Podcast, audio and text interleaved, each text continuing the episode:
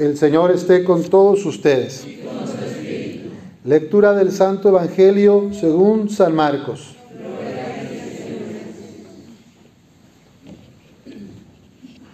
En aquel tiempo, al salir Jesús de la sinagoga, fue con Santiago y Juan a casa de Simón y Andrés. La suegra de Simón estaba en cama con fiebre y enseguida le avisaron a Jesús. Él se le acercó y tomándola de la mano, la levantó. En ese momento se le quitó la fiebre y se puso a servirles. Al atardecer, cuando el sol se ponía, le llevaron a todos los enfermos y poseídos del demonio, y todo el pueblo se apiñó junto a la puerta. Curó a muchos enfermos de diversos males y expulsó a muchos demonios pero no dejó que los demonios hablaran porque sabían quién era él.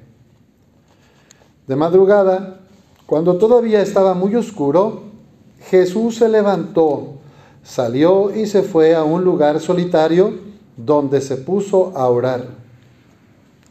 Simón y sus compañeros lo fueron a buscar y al encontrarlo le dijeron, todos te andan buscando. Él les dijo, vamos a los pueblos cercanos para predicar también allá el Evangelio, pues para eso he venido. Y recorrió toda Galilea, predicando en las sinagogas y expulsando a los demonios. Esta es palabra del Señor. Pueden tomar asiento.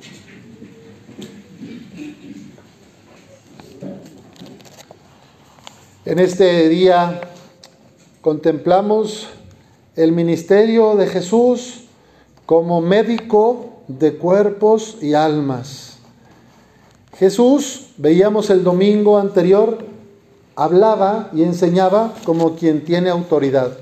Y decíamos que la palabra autoridad se refiere a la coherencia de vida. No solo hablar, no solo decir la verdad, no solo enseñar el Evangelio, no solo predicar, sino acompañar con acciones esa enseñanza. Hacer en el día a día, con el testimonio personal, hacer vida el Evangelio. Y entonces hoy vemos en este pasaje del Evangelio de Marcos a Jesús que acabando de predicar en la sinagoga, saliendo fue a la casa de Simón Pedro, y ahí le avisaron que su suegra estaba enferma y que con fiebre. Y entonces Jesús no dijo, déjenme un ratito aquí descansar porque vengo de la sinagoga de haber enseñado. Déjame, me, echo unos tamales aquí de la Candelaria recalentados y, y un café y, y un atole y ya al rato vemos qué hacemos con, las, con tu suegra, Pedro. Además, es tu suegra, pues ah, mejor que se la lleve papá Dios, ah, ¿verdad? No, Jesús no, Jesús dijo, dicen que es el, único favor que, que Pedro no le agradeció a Jesús, que curó a su suegra. Bueno, Jesús inmediatamente al saber que había alguien molesto, alguien triste, alguien enfermo, alguien doliendo, Jesús no puede tolerar el dolor, le cuesta que la gente sufra. Jesús quiere liberarnos del sufrimiento.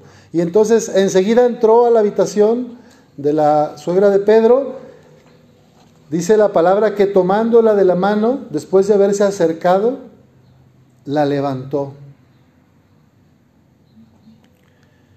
Y en ese momento se le quitó la fiebre y se puso a servirles. Las manos de Jesús, la mirada de Jesús, la forma de acercarse de Jesús a las personas, sanaba a los otros, los levantaba, los animaba. No sabemos pues cómo sería esa mirada. Pero estoy seguro que no era una mirada de juicio, ni de condena, ni esas miradas que a veces en algunas casas hay, que no hablan, pero casi están diciendo, te lo dije, estás mal, ves, tenía razón, sin hablar. Pero en la pura forma de ver, estamos ya juzgando, criticando, señalando. Yo creo que Jesús simplemente la vio, probablemente ella se dejó mirar y, entendió, este me ama, este quiere mi felicidad. Y cuando la tomó de la mano, se dejó levantar y se quiso levantar. Y ahí dice que se le quitó la fiebre. Desde los principios de la iglesia, los apóstoles, los seguidores de Jesús, entendieron que el seguimiento de Cristo no era solamente de oración, que es muy buena, de rezar, sí, qué bueno, sino que también era de acción compasiva, de compromiso en beneficio de los demás, de servir al pueblo, especialmente a los enfermos, a los más pobres y necesitados. Jesús conocía a su Padre porque todos los días estaba en contacto con Él, guardaba oración. Entonces, la vida cristiana ha de incorporar todos estos elementos, la oración personal, la relación íntima con Dios Padre, la comunión, la comunidad entre las personas, el amor, la coinonía, que en griego es la comunión, y luego la diaconía, que es el servicio, el apostolado. Los discípulos no solo eran alumnos de Jesús que andaban detrás de él para aprender, sino que aquello que aprendían de él lo ponían en práctica. Y los apóstoles, el grupo de los once, pues fueron los primeros evangelizadores, que también en el nombre de Jesucristo sanaban personas, levantaban a los caídos, expulsaban demonios, perdonaban los pecados.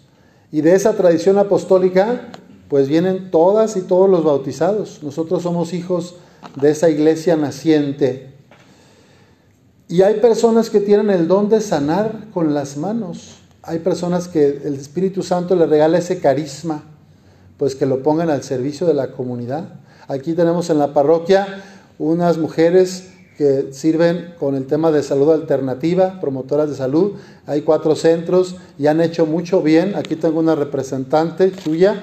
Este Chuya desde hace más de una década, varias de ellas se han capacitado, se han formado y utilizan sus manos para sanar, para curar. Pero no solo sus manos, también saben escuchar, mirar, comprender antes que juzgar. Pues ellas son un buen ejemplo de lo que Jesús hacía. No solo hablaba, sino que hacía, sanaba. Y yo me puedo preguntar en este día, ¿yo para qué uso mis manos? ¿Yo cómo practico la misericordia? ¿Las uso para amar? O más bien, a veces las manos hago cosas que insultan, que agreden, que lastiman. ¿Qué es lo que hago con las manos? El tacto es muy importante la manera de sanar de Jesús en casi todos los milagros que vemos en el Evangelio, salvo uno que fue el del, el del criado del centurión, que fue a distancia, pero el resto de milagros Jesús toca, toca el oído, toca los ojos, impone las manos, toma de la mano a la suegra de Pedro, toca a los leprosos, o sea, a la gente que la sociedad rechaza, que los juzga de, de prostitutas, de publicanos, Jesús se deja tocar y Jesús toca.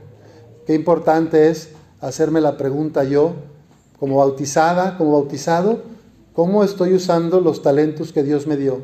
Y en particular, ¿cómo las manos hablan de Dios en mi vida? ¿Cómo uso mis manos? ¿Acarician, levantan, animan? ¿O son amenazadoras? ¿O golpean?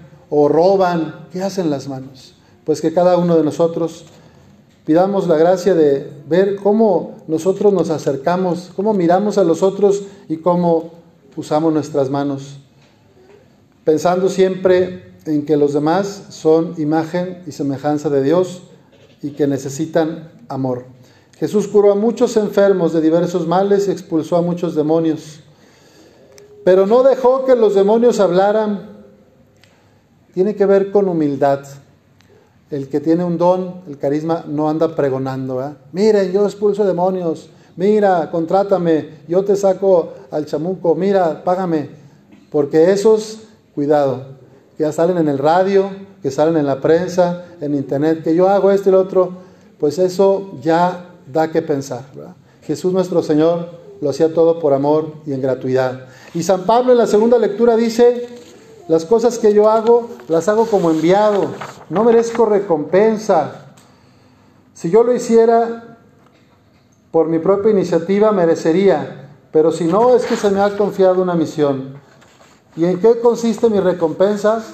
Consiste en predicar el Evangelio gratis, gratis, no viviendo de los dones y carismas, sino gratis, renunciando al derecho que tengo a vivir de la predicación. Pues así cada quien, cada una y cada uno de ustedes tiene dones especiales que Dios le ha dado. Pidamos a Dios la gracia de ponerlos al servicio de la comunidad sin esperar nada a cambio, por amor, en gratuidad. Que así sea.